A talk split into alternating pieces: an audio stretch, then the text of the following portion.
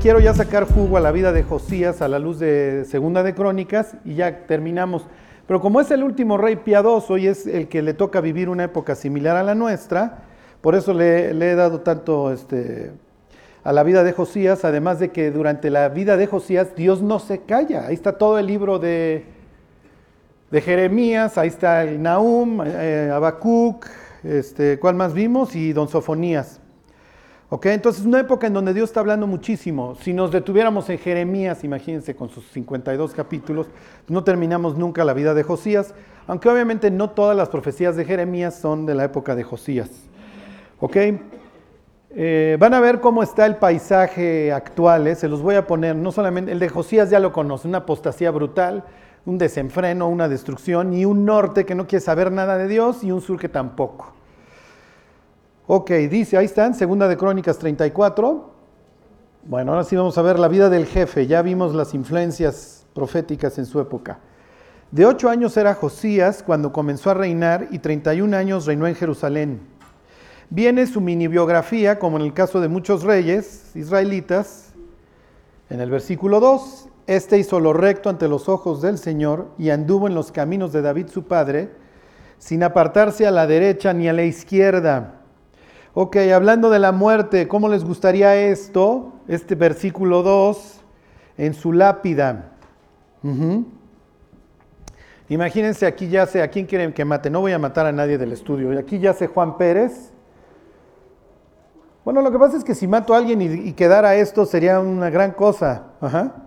Vamos a poner a Juanito, lo tengo enfrente, ¿ok? Además está sonriendo mientras me ve, ¿ok?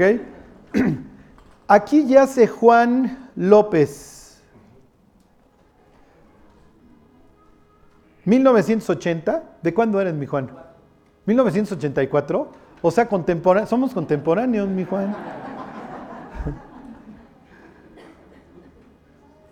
Me encanta que se rían, porque ya cuando te ven con seriedad, ya es que sí, todavía ya está muy, muy tonta la broma, ¿ok? Pero bueno, es que sí ya te ven muy mal, ¿ok? Entonces, ¿en cuánto te matamos, mi Juan? Es que para el 2050 no creo que lleguemos, pero vamos a que vivas mínimo 56 años. 1984, 2040, Juan López.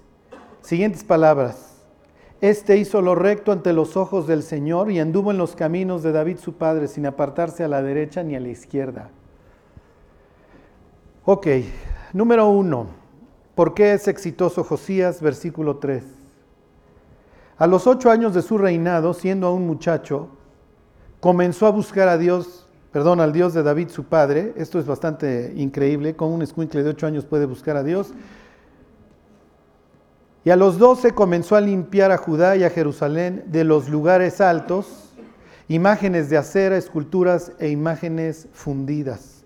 Ok, váyanse a Segunda de Crónicas, capítulo 17, versículo 3. Regrésense tantito.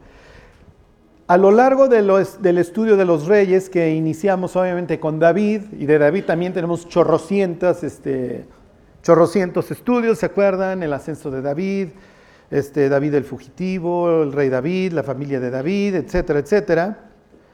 Luego Salomón, Roboam y todos los reyes que hemos ido viendo, hay reyes piadosos, ¿ok? Y hay reyes que hicieron un oso de su vida. La Biblia menciona la misma característica de, de don, este, ¿qué le estoy diciendo? De don Josías, en la vida de Josafat, si se acuerdan, Josafat es un rey que tiene la idea o en su mente cree, y esto es lo más importante que vamos a ver, que si él enseña la Biblia, las cosas van a cambiar y el secreto para un reino poderoso está en que su pueblo conozca el pacto. ¿Ok? ¿Qué dice? ¿Qué les dije? Segunda de Crónicas, versículo 17. 17.3, perdón. ¿Ahí están? Dice, y Jehová estuvo con Josafat porque anduvo en los primeros caminos de David su padre. Y lo primero que dice es lo que no buscó, y no buscó a otros dioses, no buscó a los Baales. Los Baales, ¿se acuerdan? Son los dioses de la fertilidad. ¿Qué es lo que está diciendo en términos de hoy cuando dice que no buscó al dios de la fertilidad? Exacto, no es un, no es, no es un codicioso, si se entiende? No quiere, un, no quiere un arreglo rápido de las, de las cosas. Dice la carta a los hebreos que las promesas se heredan, se acuerdan, por la fe y la paciencia, y cualquiera de las dos nos choca, porque las dos implican un esfuerzo de nuestra parte. ¿Y qué es lo que hoy buscamos los seres humanos? Rápido, las palomitas en 30 segundos en el microondas, los romances en el Tinder en 5 segundos. ¿Sí me explico? Todo tiene que ser a la carta. Josafat en nuestros días hubiera sido un cuate que hubiera tenido frenos y hubiera dicho, no, no, no, aunque, este, sea el atajo, a mí no me interesa el atajo, yo prefiero esperar. Prefiero posponer la gratificación por algo más grande. ¿Ok? Y versículo 4, 17, 4. No buscó a los Baales, versículo 4, sino que buscó al Dios de su Padre y anduvo en sus mandamientos y no según las obras de Israel. Y entonces, versículo 5, Jehová por tanto confirmó el reino en su mano y todo Judá dio a Josafat presentes y tuvo riquezas y gloria en abundancia. Fíjense, algo que él no estaba buscando lo obtuvo. Es lo que dice Cristo. Mas buscad primeramente el reino de Dios y su justicia y todo lo demás vendrá por añadidura. Oye, Charlie, de todo si memorizo me va a caer una lana. No, no lo tomen por ahí. ¿Sí me explicó?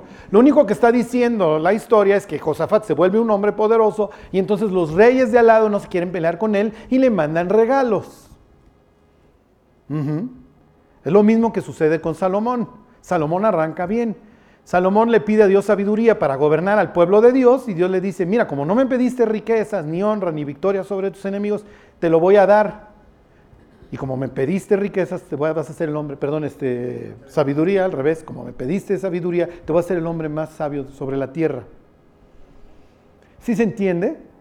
Es lo que diría Jesús, busca el reino de Dios. En primer lugar, se llama la regla, la ley de Pareto. ¿Se acuerdan? la del 80-20 y aplica para todo. ¿Ok? Aplica en una universidad. ¿Sí? Los 80 mejores promedios vienen del 20% de los estudiantes. Los ingresos de el 80% de los ingresos de una compañía vienen del 20% de sus clientes. Es la ley del 80-20. El 20% de tus actividades te, te traen el 80% de tus resultados. Entonces, ¿en qué te tienes que enfocar? Pues obviamente en ese 20%. Si te dedicas a buscar a Dios, vas a cumplir con la ley de Pareto. ¿eh? Vas a estar cumpliendo con lo más importante, porque a veces no tengo que arreglar todas estas cosas acá, tengo que ser diligente acá, pero no busco a Dios. Dios dice, no sirve. Primero me buscas y lo demás se arregla. ¿Sí se entiende? Porque si sigues buscando afuera de mí, bueno, pues sigue buscando. Vas a encontrar cosas, pero no lo que necesitas ni lo que realmente estás buscando. Entonces ahí tienen el ejemplo de don Josafat. Buscó a Dios. A ver, váyanse con este reciente con Superusías, segunda de Crónicas 26. Y ahorita van, a ver cómo se distingue Josafat de Usías y de Josías, porque Usías y Josafat, los dos buscan a Dios y en ese sentido los dos son exitosos, pero uno fracasa en un ámbito, algo que don Josías para nada. Ok. ¿Qué hizo don Usías? ¿Se acuerdan? Usías asciende al trono a los 16, también es un chavillo. Bueno, para aquellas épocas ya es un adulto. Finalmente sigue siendo un hombre joven. ¿Qué hizo? 26.5, ahí están. Y persistió en buscar a Dios en los días de Zacarías, entendido en visiones de Dios. Y en estos días en que buscó a Jehová, que Él le prosperó. ¿Ok? Misma consecuencia. Si tú buscas a Dios, tu vida va a prosperar. No necesariamente de forma económica. Pero algo sucede cuando nos convertimos. Prosperas ¿Cuánto se gastaban en el antro? Y no lo pongan en términos absolutos de cuánto, de cuánta machaca.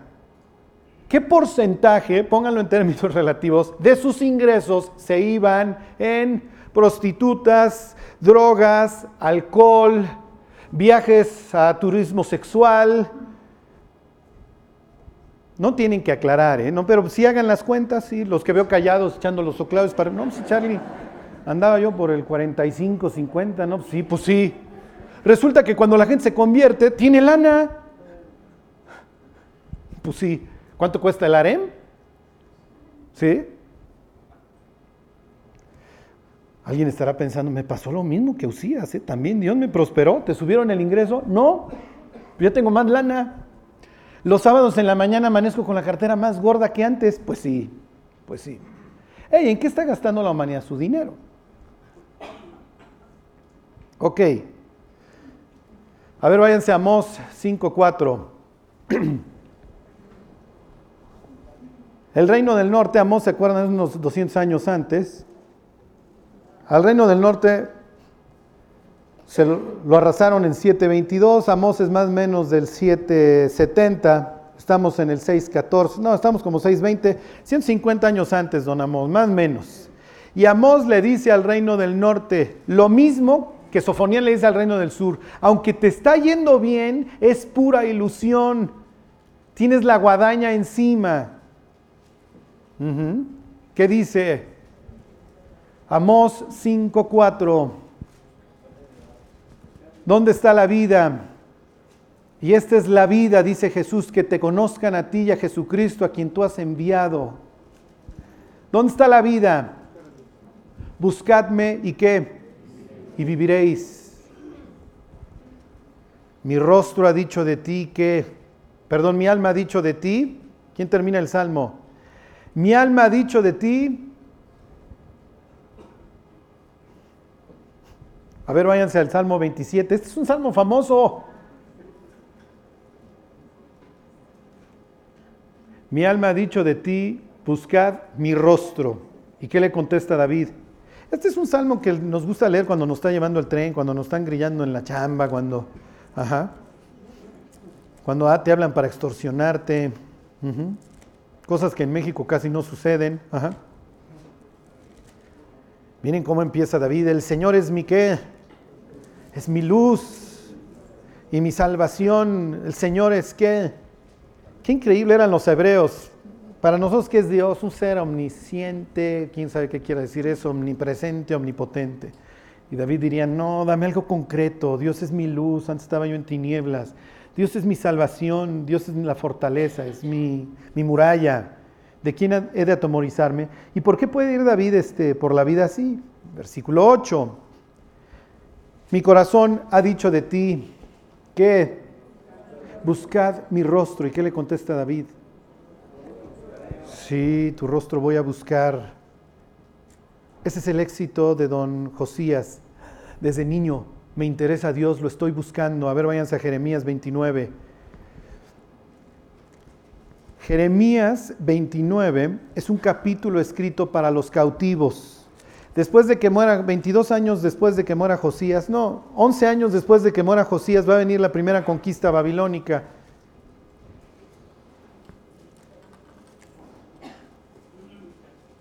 Y la primera deportación, ahí vamos a ver el libro de Daniel ahí vamos a ver a Daniel.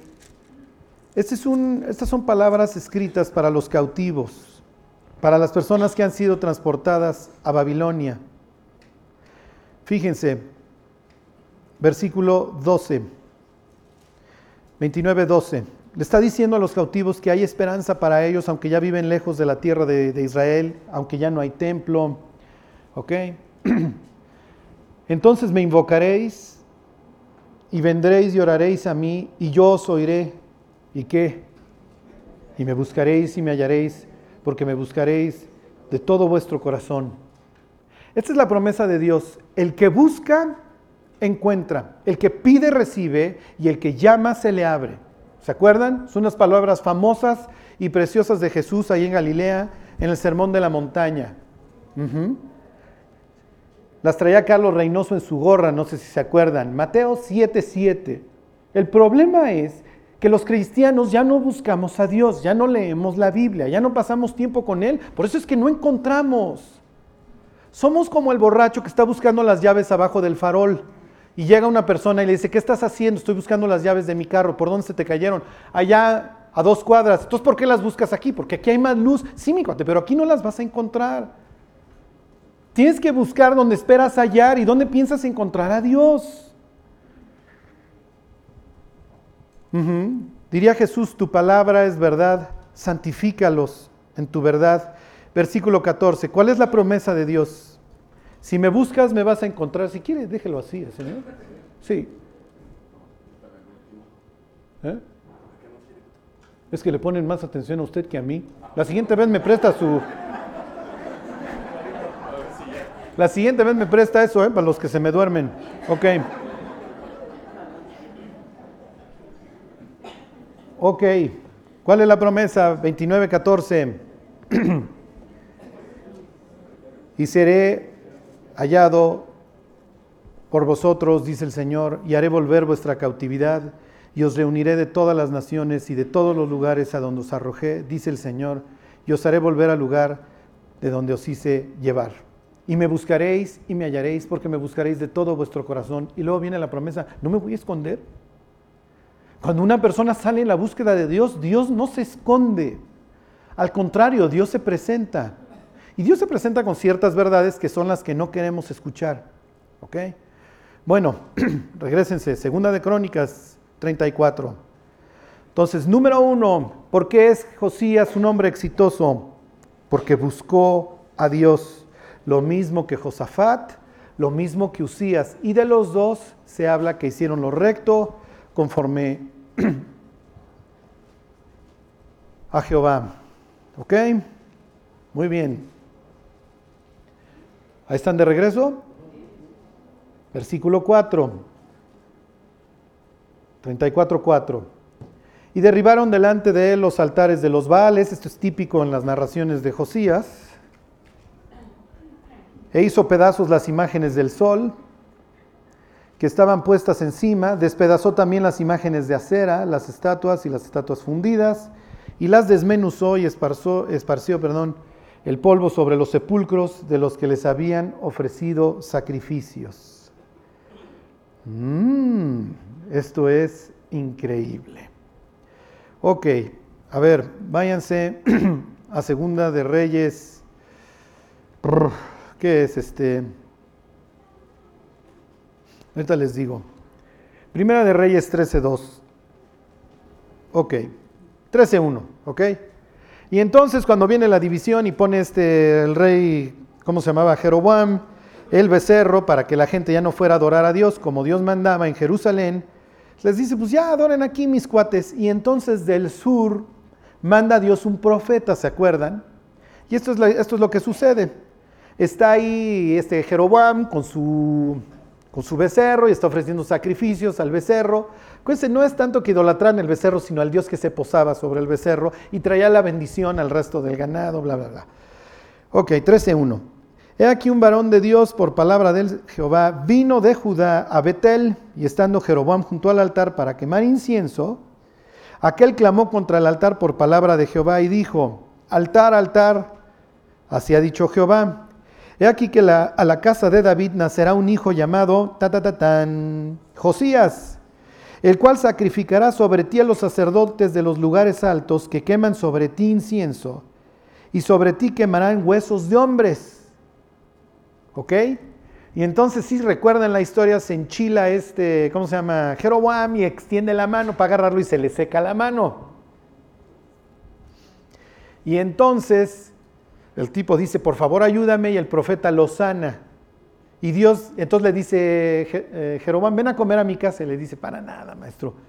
Porque si yo como con tu casa, ¿qué quiere? Si yo como me siento contigo a la mesa, quiere decir que soy de tu círculo. ¿Se acuerdan? Para los orientales esto es así. Por eso a Jesús lo regañan que por qué come con los, con los publicanos. Porque al comer con ellos, nosotros lo leemos y decimos, pues ¿qué importa? Para ellos es que eres del mismo círculo, que comparte sus ideas. Y entonces Dice, para nada, por el camino que vine, no regreso y no voy a comer contigo. Y si recuerdan, pues siempre el que anda mal, pues entre menos, entre, entre dos pesa menos el muerto, y un profeta falso que anda por ahí escucha la historia y manda a llamar al profeta. Le dice, no, sí come conmigo, Dios me dijo que, que comieras conmigo. ¿Se acuerdan? Cuando pues, no era verdad. Pero bueno, eso era breviario cultural. El chiste es que en este altar viene el profeta y dice, va a venir un hombre que se llama Josías. Ok, váyanse a Segunda de Reyes 23. Tantito antes, en unas páginas a la izquierda y ahí va a aparecer este. Este, más o menos unos 240, 250. La profecía de este cuate, ¿ok? Ok, ahí están, Segunda de Reyes 23. Si hoy mis amigos... Eh, ¿Qué les dije? 23.14. Hoy tienen... Hoy tienen que agarrar la onda. Van a ver. 23.14. Está hablando la misma historia que Crónicas la que estamos leyendo. Está hablando de Josías y dice, y quebró las estatuas y derribó las imágenes de acera y llenó el lugar de ellos de huesos de hombres. Versículo 15. Igualmente el altar de Betel que estaba en Betel, perdón, igualmente el altar que estaba en Betel y el lugar alto que había hecho Jeroboam, hijo de Nabat, el que hizo pecar a Israel, aquel altar y el lugar alto destruyó y lo quemó y lo hizo polvo y puso fuego a la imagen de acera. Cumple la profecía, versículo 16. Y se volvió Josías y viendo los sepulcros que estaban ahí en el monte, envió y sacó los huesos de, de los sepulcros y los quemó sobre el altar para contaminarlo conforme a la palabra de Jehová, que había profetizado el varón de Dios, el cual había anunciado esto. Entonces va, cumple, tumba el altar, saca unos huesos de muertos, entonces está manchando, está profanando ese sitio, lo está deshonrando, y luego se voltea y se va. Y entonces de repente los, ¿se acuerdan? Los orientales eran mucho de levantar, hagan de cuenta, le llaman steles, este, no son obeliscos como tales, pero eran unas columnas en donde ponían historias. Los judíos son mucho de hacerlo, ¿se acuerdan el libro de Josué que le dice, levanta piedras y escribe la ley? Y saca unas piedras del Jordán para que cuando tus generaciones siguientes pasen por el Jordán y vean estos, estas piedras, estos monumentos, pregunten qué pasó aquí. Entonces les vas a decir que estas piedras estaban en, en el yacimiento del Jordán, pero que Dios detuvo las aguas, y ustedes, ¿sí me explico? Entonces, cuando hace esto el profeta, alguien levanta una columna y pone la historia. Y entonces cuando Josías llega y deshonra, ya está todo el día, y cuando se está yendo, voltea a ver el monumento, voltea a ver la columna y pregunta, déjenme ir a ver qué dice. Y fíjense, esto es fascinante, dice versículo 16, y se volvió Josías y viendo los sepulcros que estaban ahí en el monte, no, perdón, este versículo 17. Después dijo, ¿qué monumento es este que veo? Y los de la ciudad le respondieron, este es el sepulcro del varón de Dios que vino de Judá y profetizó estas cosas que tú has hecho sobre el altar de Betel. Y él dijo, dejadlo, ninguno mueva sus huesos y así fueron preservados sus huesos y los huesos del profeta que había venido de Samaria. Es el falso profeta que pidió que lo enterraran el día de mañana, que muriera junto al verdadero. ¿Ok? A ver si al, por si se le pasaba algo. ok. Váyanse a segunda de Timoteo capítulo 1. ¿Cuál es el éxito de Josías? Esto es lo más importante. La vida es fea. Muchos se asentaron luego, luego.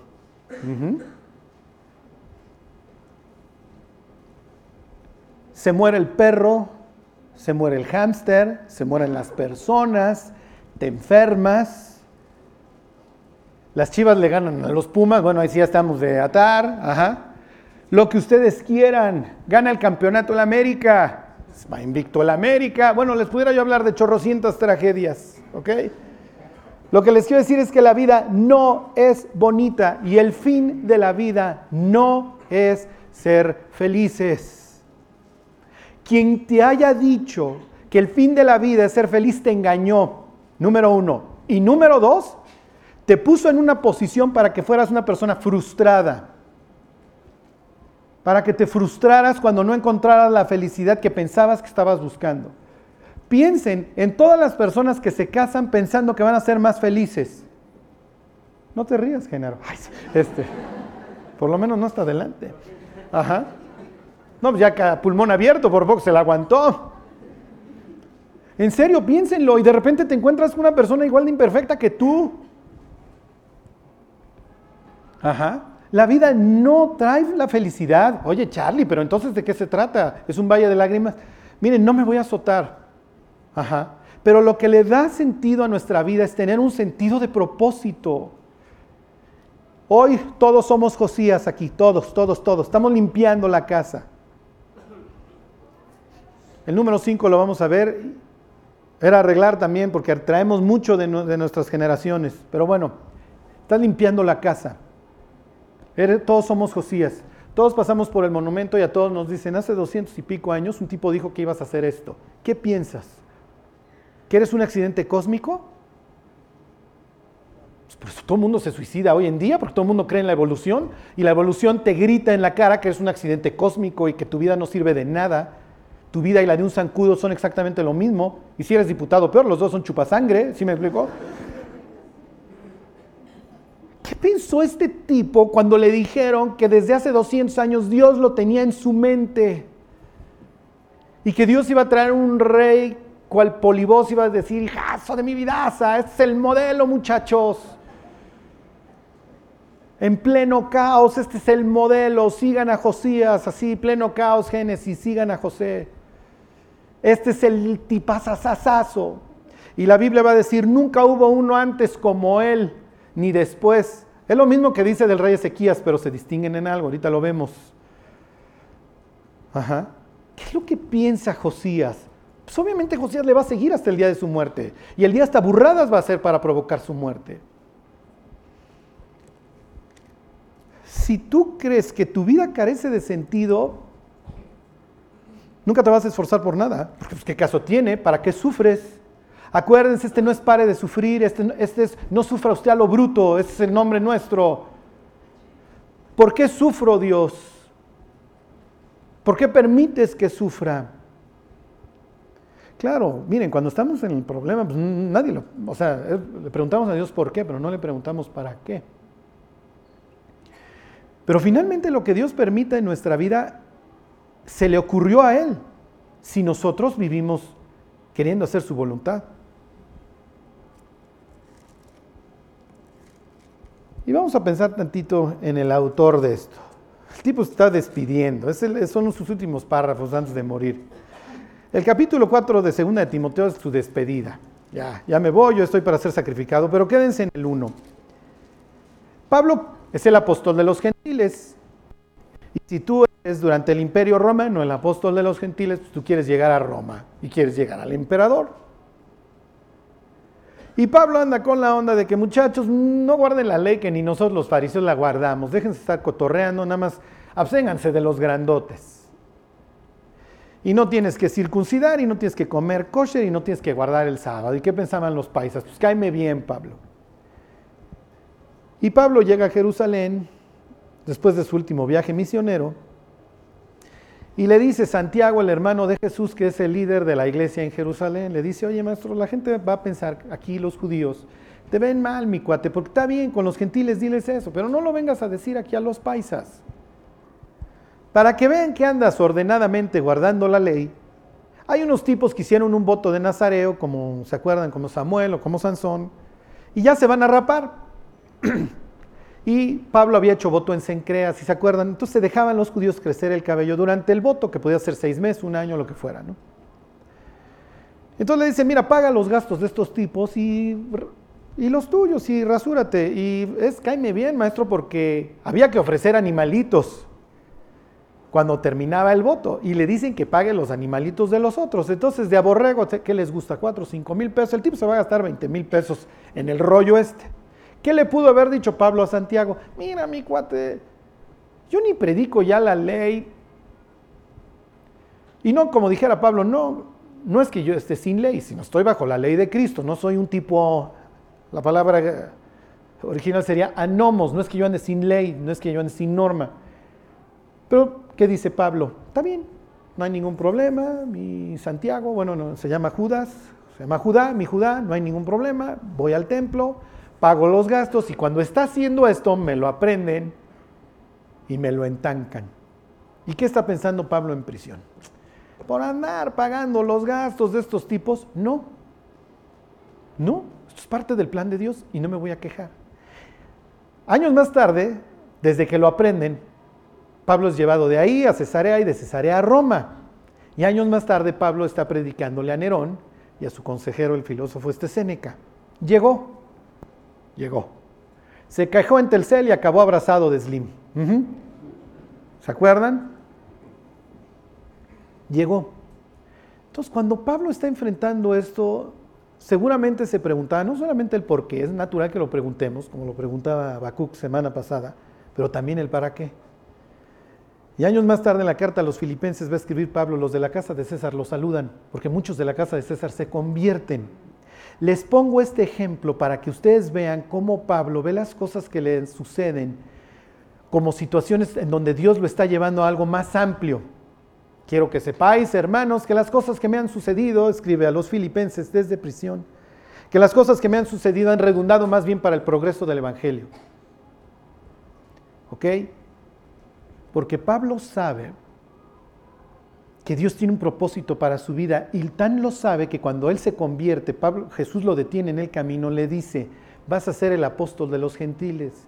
Pablo, levántate y ponte sobre tus pies porque te voy a mandar a reyes y a, los, y a los gentiles a quienes ahora te envío. El único problema es que Dios no se nos ha aparecido a cada uno de nosotros a decirnos que tiene un plan para nuestra vida. O por lo menos todavía no lo leemos porque no lo buscamos. Ok, ¿qué dice Pablo? Segunda de Timoteo 1.8. Ahí están.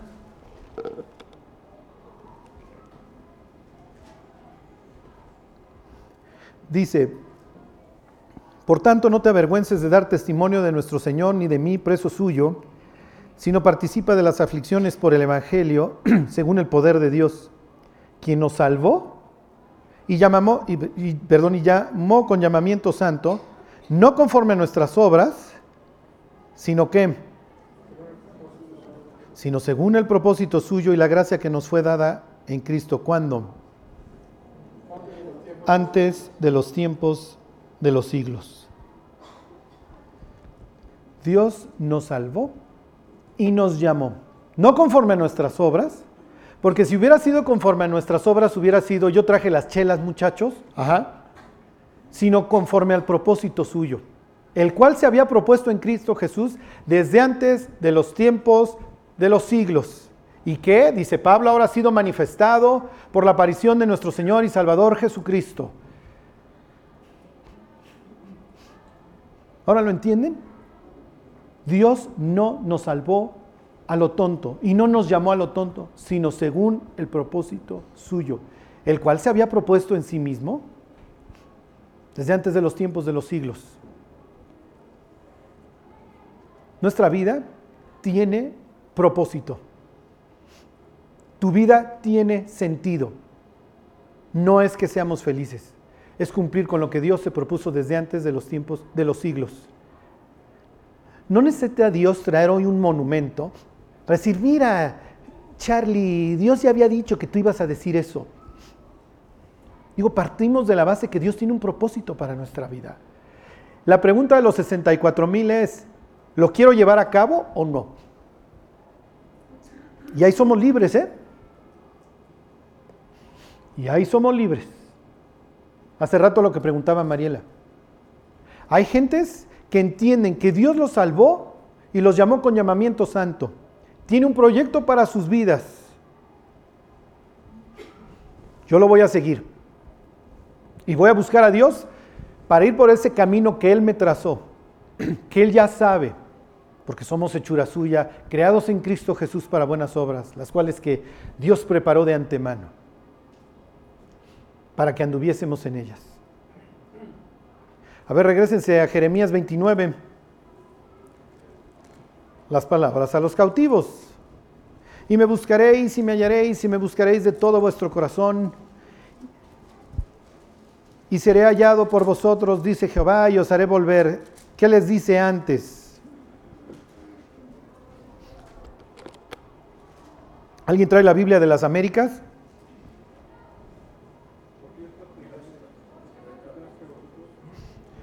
Sí. ¿Qué dice Genaro? ¿La de las Américas? No. Ah, fíjense. Lo que pasa es que la Biblia de las Américas no dice pensamientos, dice planes. Pero es lo mismo. 29.11, ahí están. Porque yo sé los planes, porque yo sé los pensamientos que tengo acerca de vosotros, dice Jehová pensamientos de paz y no de mal, para daros el fin que esperáis, para daros una esperanza, dice la Biblia de las Américas.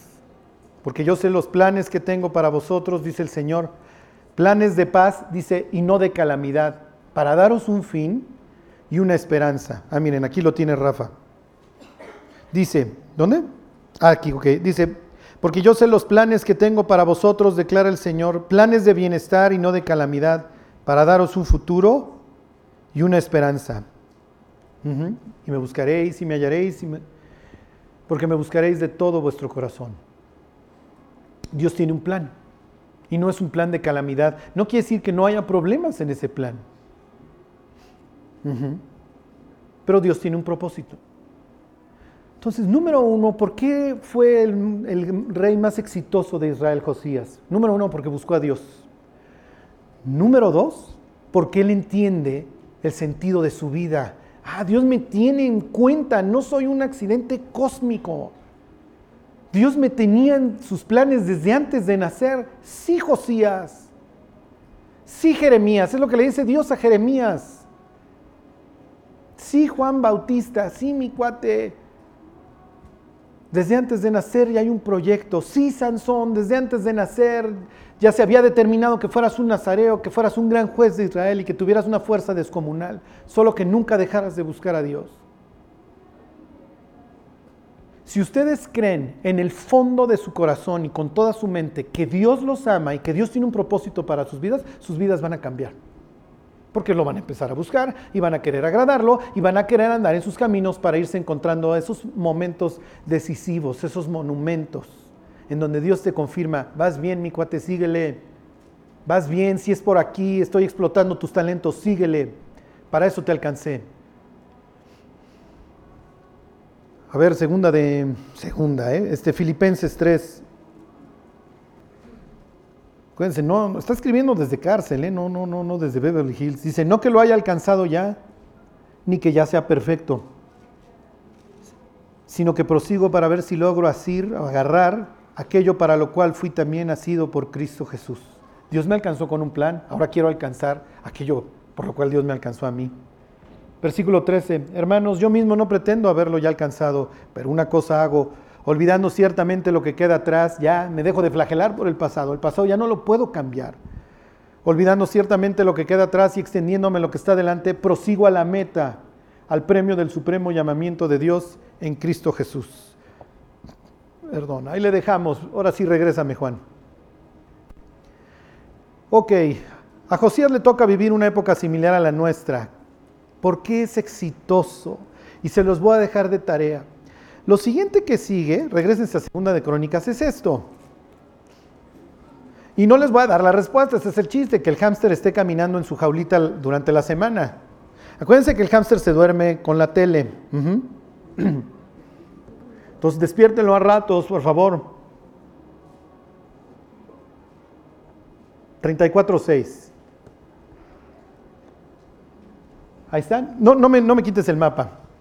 Todas las ciudades que vamos a leer son norteñas. Estas ya las arrasaron hace años. Aquí ya puro, pura adoración a los demonios. No que en el sur no, pero aquí ya llevan años de apostasía. Estos ya ni de Dios se acuerdan. Pero tiene éxito con ellos. Al igual que otros reyes de Israel. Ya los veremos la próxima semana. Dice, lo mismo hizo en las ciudades de Manasés. Manasés, toda esta franja acá. ¿Ok? Estaba de este lado también Manasés Oriental y Manasés Occidental. Simeón y hasta Neftalí, Neftalí acá.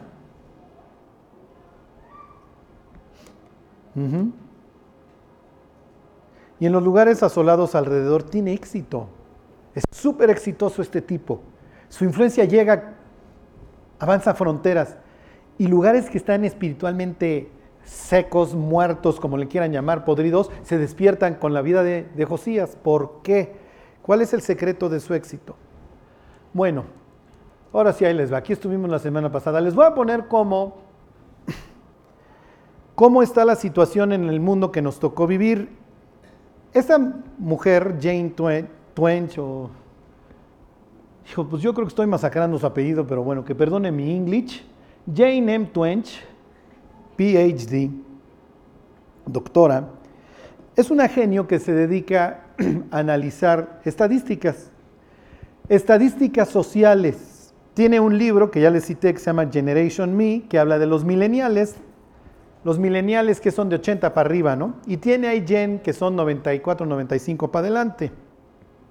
La generación I. Les voy a hablar de la generación I de 94 para adelante, o sea, hoy tienen más 6, más menos están cumpliendo cuánto, 24 años. A los 10 años de los iGeners, vamos a llamarle, de los de la generación I, nació esto, el inteligente. ¿Te estás mencionando tú, Charlie? No, no, me refiero al teléfono, ¿ok? Nació esto. Fíjense, se los voy traduciendo. La generación Y es distinta de cualquier otra generación previa en la forma en la que sus miembros usan su tiempo, cómo se comportan y en cuanto a sus actitudes hacia la religión, la sexualidad y la política. Socializan en formas completamente eh, nuevas, rechazan tabús antes considerados socialmente sagrados y quieren diferentes cosas de su vida y de sus carreras. Son un bicho rarísimo, pero es el bicho que peor la está pasando. Lo mismo que sus antecesores los mileniales, pero estos están peor, ¿eh? Estos están peor, no le quiero decir aquí a nuestras generaciones y en sentido despectivo, pero si al final se quedan al frente y abren la boca, los queremos analizar, nos cuentan sus temores, Fíjense cómo se llama el libro, son puras estadísticas. iGen. ¿Por qué la generación de hoy superconectada, por qué los niños hoy superconectados están creciendo menos rebeldes? Son muy complacientes. Están zombies. Mucho más tolerantes, toleran lo que les avientes. Mucho menos felices y completamente impreparados para la adultez. Las cosas que te menciona que suceden hoy en las universidades en donde los papás le hablan al profesor en la universidad. ¿Por qué le pusiste esta calificación a mi hijo y tal vez va en el tercer semestre de ingeniería?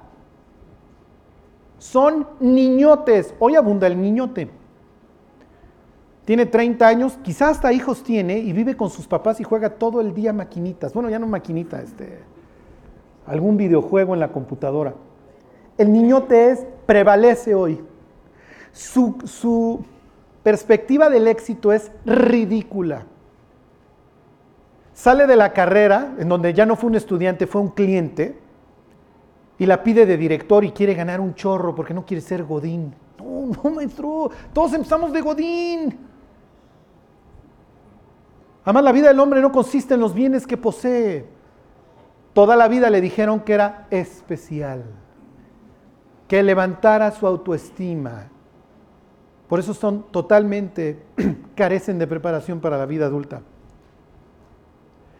Están obsesionados con la seguridad y tienen miedo acerca de sus futuros económicos. Es natural, lo único que se han dedicado a escuchar es acerca de crisis económicas. Nacieron durante una en 94 en 2008 les tocó una nefasta y ahí viene otra.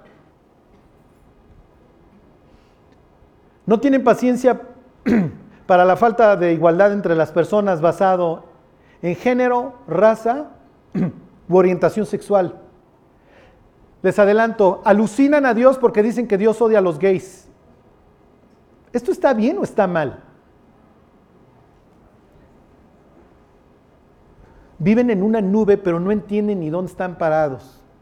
Hey, si tú le dices a una persona que Dios abomina a los jotos, es natural que la persona va a responder mal, porque no es verdad. Los gringos paran con sus pancartas, God hates fags. No vas a ganar a nadie para empezar, mi cuate. Y no los odia, tampoco odia a los borrachos, por eso estamos aquí todos. ¿eh? No odia a las chismosas, por eso muchas señoras, ajá está en desacuerdo con el pecado del hombre, pues no por eso quiere la muerte del impío. Sí, Chelas tiene que dejar de chupar. El estilista Rubén, el hombre, tiene que dejar de acostarse con varones. Pues sí, mi cuate, pues sí.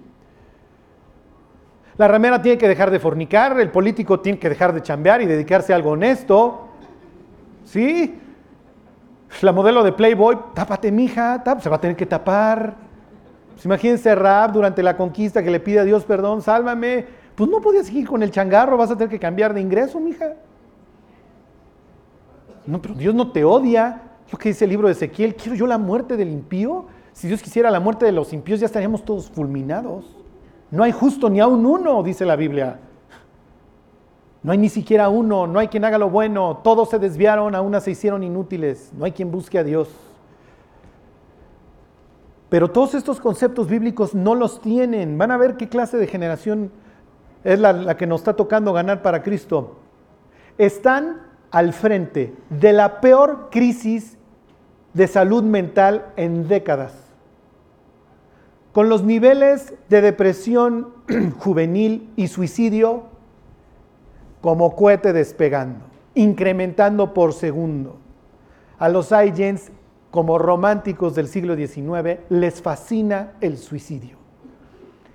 Y se matan como moscas, a veces voluntaria, a veces involuntariamente, pero buscando obviamente la muerte.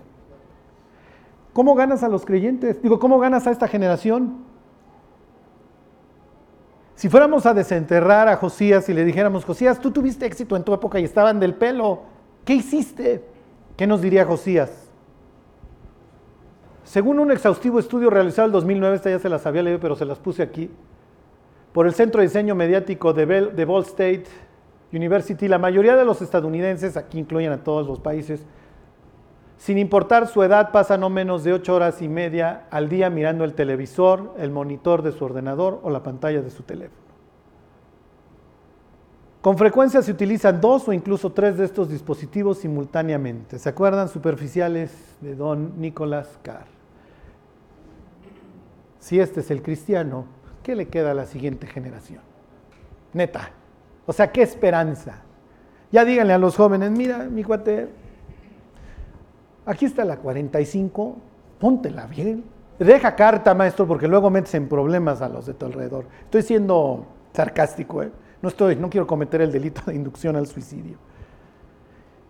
Pero los cristianos viviendo de esta manera, no vamos a alcanzar un joven de nuestra generación.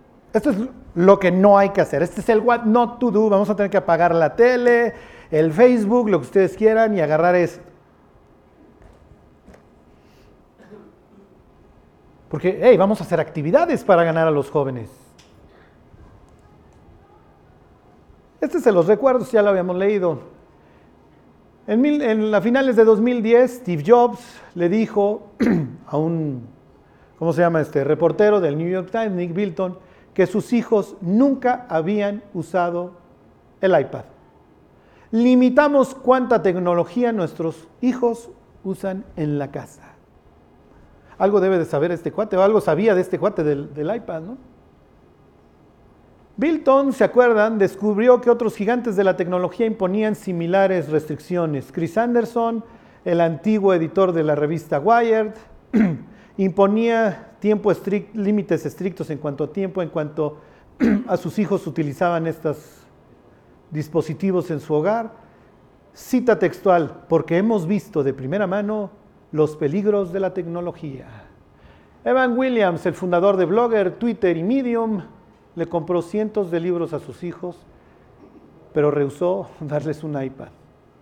Bilton, los expertos de Bilton también descubrieron que el ambiente y las circunstancias de la era digital son mucho más conducentes o propensas a la adicción que cualquier otra que los seres humanos hayan experimentado en su vida.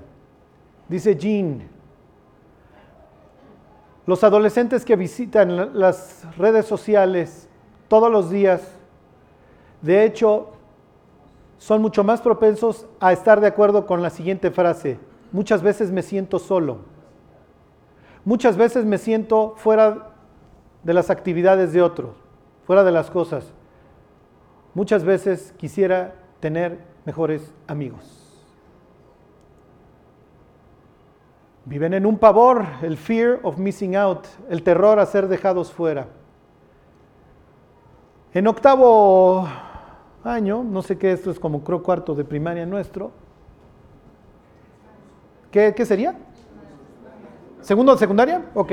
okay. Segundo de secundaria, son usuarios este, ávidos del social media, ¿cómo se dice esto? De redes sociales, incrementan su riesgo de, su riesgo, eh, ay no, no, no, es el, ¿qué tal el pocho? Su riesgo de depresión en un 27%, mientras que aquellos que hacen deportes, van a servicios religiosos o hasta hacen tarea, reducen su riesgo significativamente. Hasta hacer tarea te hace menos bruto y menos depre.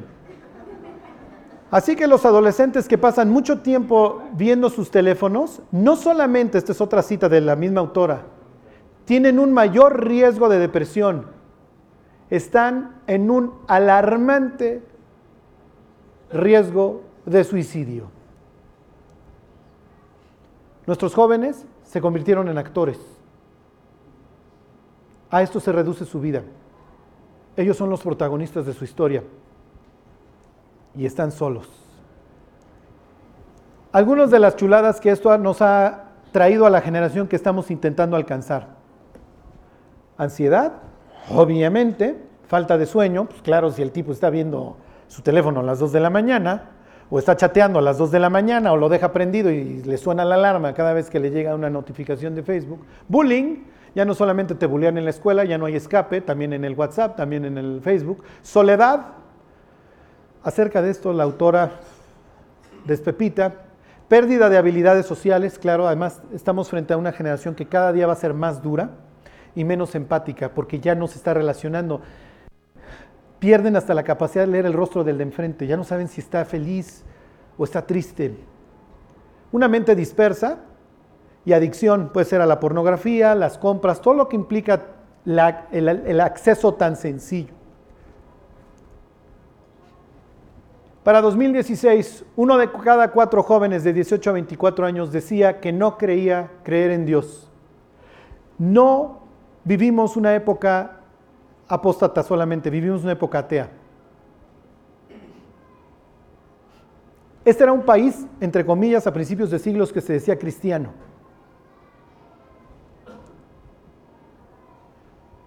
No solamente es que los jóvenes, dice, los Jenners son mucho más eh, propensos a tener padres que carecían de creencias. O sea que desde la generación X, le hace la nuestra, de varios, yo soy X, los mileniales, ya venía el descenso. Hoy estamos muertos en vida. Millennials, tampoco crean que regresan cuando se casan a la iglesia. ¿eh?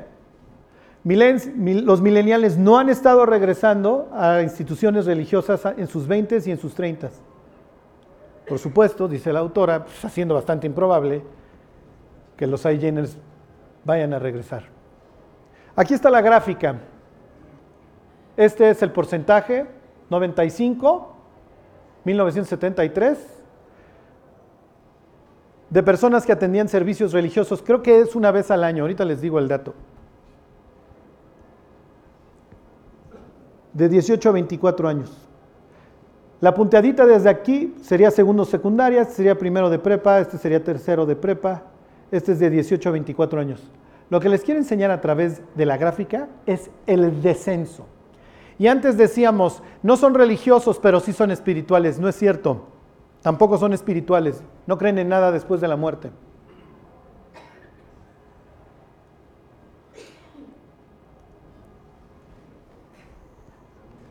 Ese es el paisaje espiritual que nos ha tocado vivir. Y esos son los gringos, que todavía se, les digo, todavía había Biblias de los gedeones en los hoteles.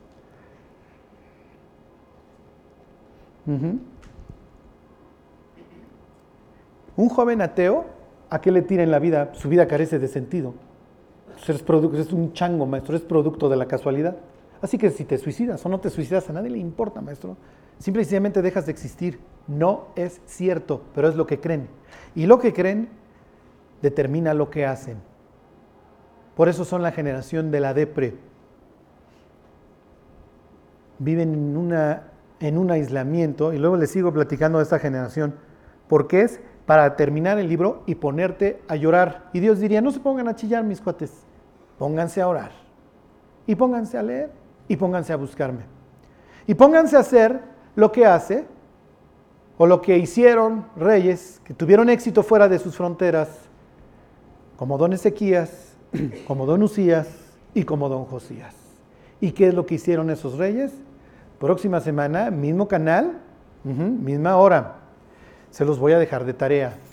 Porque los, entre comillas, pastores de jóvenes en todo el mundo, los youth pastors, todos estos que tienen ganas de alcanzar a estas generaciones, vamos a hacer actividades, vamos a hacer esto, vamos a hacer el otro, vamos a hacer películas, vamos a hacer... Y vamos a pensar que le dijéramos a Josías, mira Josías, esto es, esto es una película, esto es esto, esto es el otro. ¿Lo usarías? La próxima semana les digo si Josías lo hubiera hecho. ¿Y cuál es la técnica que hubiera hecho don Josías? ¿Y qué es lo que hizo? Porque se metió en un territorio peor de espantoso que el nuestro. ¿eh? Cuando leemos Manasés, Manasés lleva años muerto. Neftalí, Neftalí fue la primera parte que arrasaron los asirios, don Tiglat Pileser. La próxima semana me dan sus propuestas. Usías, que tuvieron éxito fuera de sus fronteras. Algo hicieron bien.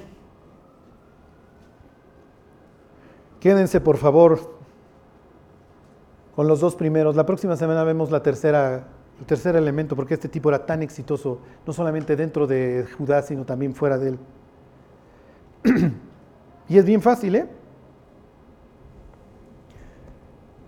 Si ustedes se van de aquí pensando, mm, Dios tiene un propósito para mi vida y si lo busco lo encuentro, ya cumplió toda la biografía de este gran rey. Su vida parecería inútil, pero no, ni su muerte ni su vida fueron inútiles. Hoy nos está transformando. Bueno, vamos a orar y nos vamos. Dios te queremos dar gracias por la cruz, Dios, a donde tú decidiste olvidar todos nuestros pecados y le diste un sentido a nuestra vida.